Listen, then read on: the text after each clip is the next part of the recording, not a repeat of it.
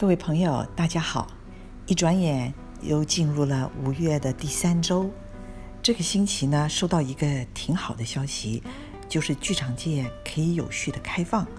虽然目前只能开放大概百分之三十的座位，但是能够打开剧场迎接观众，总是令人兴奋的。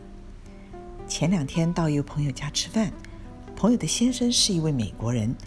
他提到了大女儿是一位成功的职业妇女，女儿的先生呢是从事自由业，所以有更多的时间可以待在家里。因为这个原因，所以他先生其实肩负了很多家事的工作，甚至包含陪伴子女。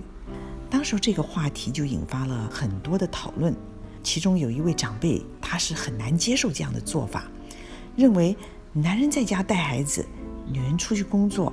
这是一种两性的颠倒，他甚至认为这样的婚姻是很难维持的。其实，像这位美国朋友的女儿和先生这种状况，并非是唯一的。去年上剧场邀请了一位唐老师来教表演，这位唐老师是来自台湾，太太是新加坡人。为了支持太太在斯坦福读博士学位。他就配合太太上学的时间，成了一位全职的家庭主妇。只有在太太放暑假的时候，自己才出来教戏跟工作。他从那个时候就一直这样的支持他的太太，一直到太太拿到了著名大学终身职教授，他们都一直维持这样的模式在生活，到现在已经超过了十五年。那天吃饭的时候。我也分享了唐老师的经验，不过长辈们似乎觉得很难以置信。我在想，进入到二十一世纪，我们是否能以更开放的心面对各种生活方式？我在拿到学位之后，一直在职场工作，也在不同的领域担负过各种不同的责任。在我所有的工作经验当中，我认为最被轻忽。而事实上是非常重要的一份工作，就是家庭工作。这也让我想起来，去年有一部同名小说改编的韩国电影《八二年生的金智英》，这是描述一位在一九八二年出生于韩国的女性金智英，她在韩国传统上一个比较男尊女卑的社会里面，她的成长遭遇。金智英大学毕业之后呢，找到了一份安定的工作，接着她结婚生女，然后又在大家理所当然的期待之下辞去了工作。本来以为她可以就这样子在家过着相夫教女的日子，没有想到有一天，她说话跟行动就像变了一个人一样的，她会以不同的身份说出了自己平常不敢说的话。最后，在丈夫的协助下去看了心理咨商。随着剧情的发展，我们也看到了金世英在一个重男轻女的社会里面，她从小所面对到的不公平待遇，以及她长大之后结婚生子，决定回归家庭主妇的生活，又面对到社会的歧视跟压力，这一切是如何一步一步的促使她精神崩溃？这部电影在南韩推出的时候引起了很大的争议，但是也勇夺了当时的票房冠军，而且在东北亚各地都得到了广大的回响。很多人认为电影能得到如此大的认同，是因为它指出了在现代社会里面男女平权的问题。我却看到了另一个更重要的讯息，就是在日常生活中。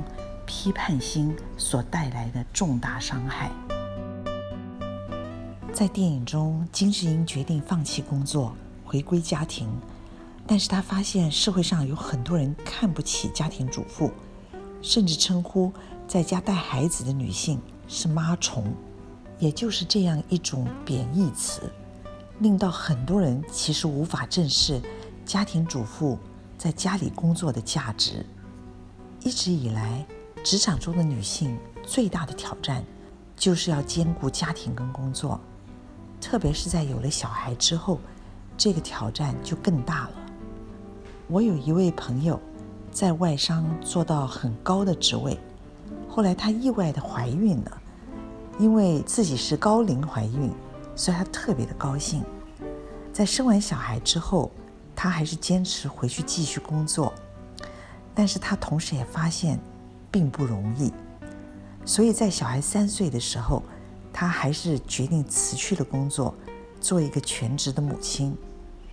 很多人都为她辞去那样一份高薪工作感到了惋惜，但是她却说。不希望错过孩子的成长。当然，不是每个人都能像我那位朋友一样，毅然决然地走回家庭。最近有一些听众朋友来信，都会提到了他们在家庭跟事业上所碰到的难处。有一位朋友是一个孩子的母亲，因为工作的关系，她经常要出外去旅行，所以陪伴小孩的时间相对就少。现在二胎政策开放之后呢，她的先生很希望再生一个小孩，同时还进一步的希望她能辞职在家做一个全职的母亲。这位朋友很热爱自己的工作，同时他也考虑到两个人的收入好像不足够支撑养育两个孩子，要给他们最好的教育，也因此他们两人每次谈到这个问题。就会不欢而散，同时也陷入了一种僵局。其实这个问题是很多现代夫妻的问题，一方面考虑着养育的费用，同时还要考虑是否有时间照顾。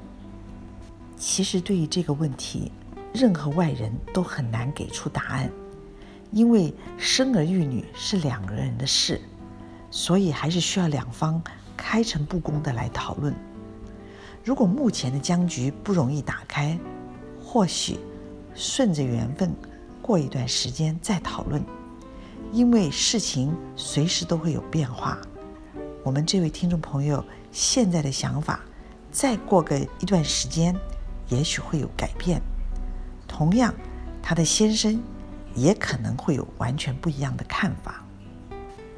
其实，任何一种选择都有得有失。我们在做决定的时候，就要看在决定当下的所有条件，然后根据这些条件来做最后的判断。但是，一旦做了决定，就要义无反顾的全力以赴。各位朋友，我们今天就谈到这儿，谢谢您的收听，下星期空中再见。